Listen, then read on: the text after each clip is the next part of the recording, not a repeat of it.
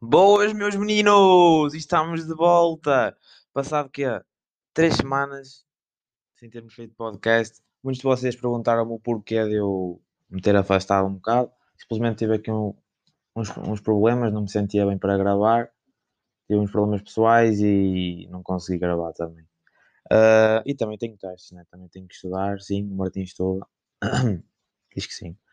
Mas continuando. Hoje vamos falar dos assuntos do momento. O assunto principal é o Sporting ter sido campeão nacional com 8 pontos de vantagem. Ontem ganhou ao Boa Vista e, na minha opinião, foram uns justos vencedores do campeonato. Mereceram. Podem não ter sido a equipa que praticou melhor futebol ao longo do ano, mas foram a equipa mais, mais consistente. Estão a ver? Tipo, o Sporting não, não era aquela equipa que jogava um futebol muito bonito, mas iam sempre ganhando os seus jogos, tipo um 0, 2-1, 2-0, jogos em casa, jogos fora, iam sempre ganham pela margem mínima, mas iam ganhando, mas iam ganhando jogos, não é? Isso é o que é mais importante. O Porto e o Benfica tiveram culpa pelo Sporting ter, ter sido campeão. Primeiro, porque perderam pontos que não deviam ter perdido. Contra o Marítimo em casa, o Porto perdeu pontos. O Benfica, nem quero falar, né? Pelo menos o Porto perdeu pontos em casa com o Marítimo, perdeu agora há pouco tempo com o Moreirense, perdeu com o Belenenses. Teve hipótese de ganhar ao Sporting dois jogos e não ganhou nenhum. Por isso, como o Sporting não perdeu nenhum jogo contra os grandes, o Sporting é o justo vencedor do campeonato. Mereceram, foram melhores. O Ruben Amorim fez um grande trabalho. Uh, mas eu acho que é só este ano. Eu acho que eles este ano têm que fechar, porque já não ganhavam um campeonato há muito tempo 19 anos, não é? 18 campeonatos. Muitos dizem que é 23, mas é 18. Agora não venham com tangas que é 23, é 18. Mas o Sporting mereceu ganhar esse campeonato. Mandar aqui uns parabéns aos Sportingistas que ouviram lá a pelota. E pá, pá, não há mais, né? Mas já, meus meninos, sem dúvida que esta conquista do Sporting não era possível sem, na minha opinião, o melhor jogador da liga, que foi o Coates. Coates este ano foi o melhor jogador da liga por tudo o que deu ao Sporting. Todos os golos que o Coates marcou. O Coates marcou para aí 7 golos ou 8 golos à vontade. E todos foram depois da hora. Quase todos foram depois dos 80, 90. Pá. Não é só pelos golos que o Coates marcou, mas também pelas exibições que ele fez contra os grandes. Sporting pá, não atacava, mas defende. O Sporting foi campeão porque defende muito bem podem não atacar muito, porque se vocês repararem, o Sporting não marca muitos golos, mas também não sofre muitos golos.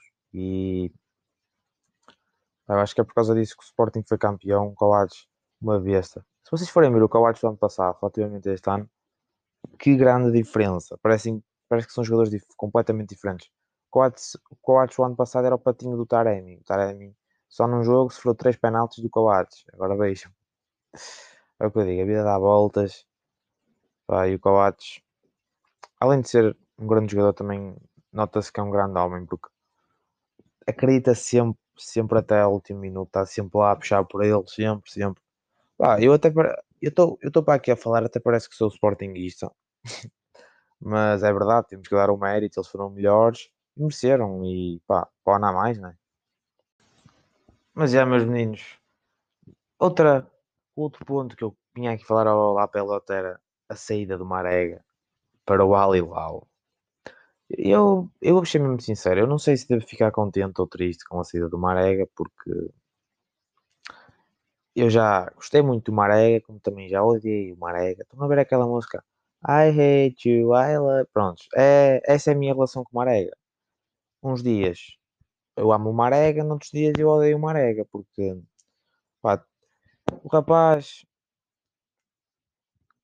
não é o melhor jogador do mundo, não é mas é daqueles jogadores que desde que está cá deu sempre tudo pelo, pelo clube, estão a ver? Isso é, isso é de agradecer ao Marega, ele deu sempre tudo, tudo o que pôde, né? Eu sei que o, eu sei que o rapaz, pronto, tem ali, um, tem ali um problema nos pés, mas pronto, deu tudo o que pôde, né? Ele cansou os defesas. O mais importante no avançado atualmente é cansar os defesas, não é marcar gol, não é cansar os defesas. Mas, pá, só que não gostei é o facto do Marega ter, ter dito que já tinha assinado pelo Al Hilal em pleno campeonato. O campeonato ainda, ainda não acabou. E eu acho que o Marega foi grande a porco em ter em ter revelado que já tinha assinado por, por outro clube. Isto é mau para ele e é mau para ele outra vez, porque primeiro só lhe fica mal. O Porto, se não fosse o Porto, Marega não era nada hoje em dia. Nada. Nada. Nada mesmo. Marega, se vocês forem ver aquele Marega para há 5 anos, quando chegou ao Porto, meu Deus, o Marega era um sapateiro, ainda é. Mas pronto, na altura era um sapateiro, meu Deus. Aquela, aquilo ali era mesmo complicado. Não sei, não sei quem é que foi o scouting do Porto na altura, mas para buscar um marreco daqueles, vou-te dizer. Tem uma qualidade, foda-se. Meu Deus. Mas já. Yeah, o Marega evoluiu, ficou melhor, mas assim não, não é. Pá, é um avançado para cansar de feda, né? Como, como dizem aí o pessoal. Mas acho que o Marega foi grande a porco em ter rolado, tinha assinado para outra equipa. Só, só é mau para ele. Só é mau para ele porque o Porto já não vai perder o segundo lugar, né? Já está 4 pontos à frente. O Benfica ontem ganhou.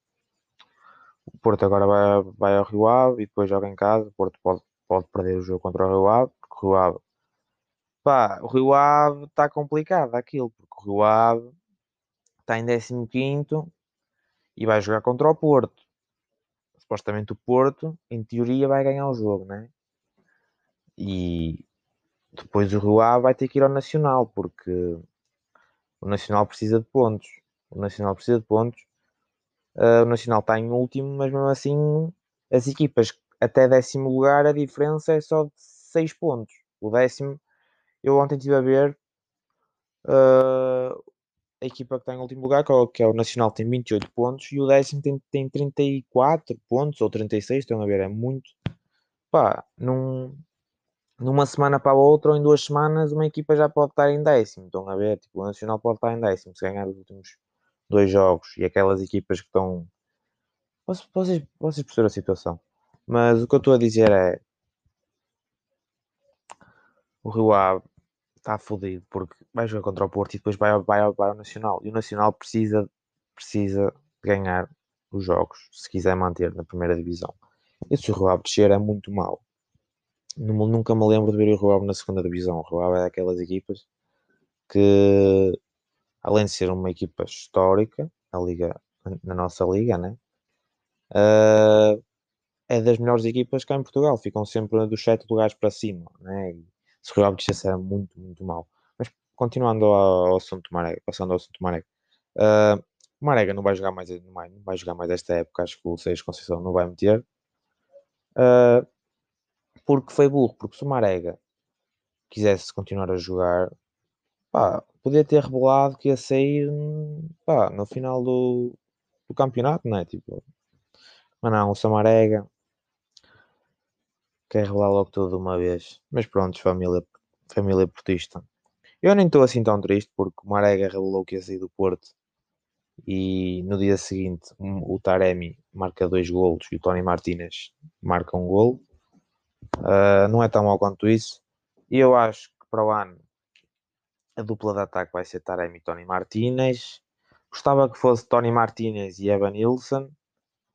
Quer dizer, não sei. Opa, porque vou explicar. Eu gosto do Taremi, só que. Mas o Taremi às vezes parece, parece um trator. Estão a ver a correr.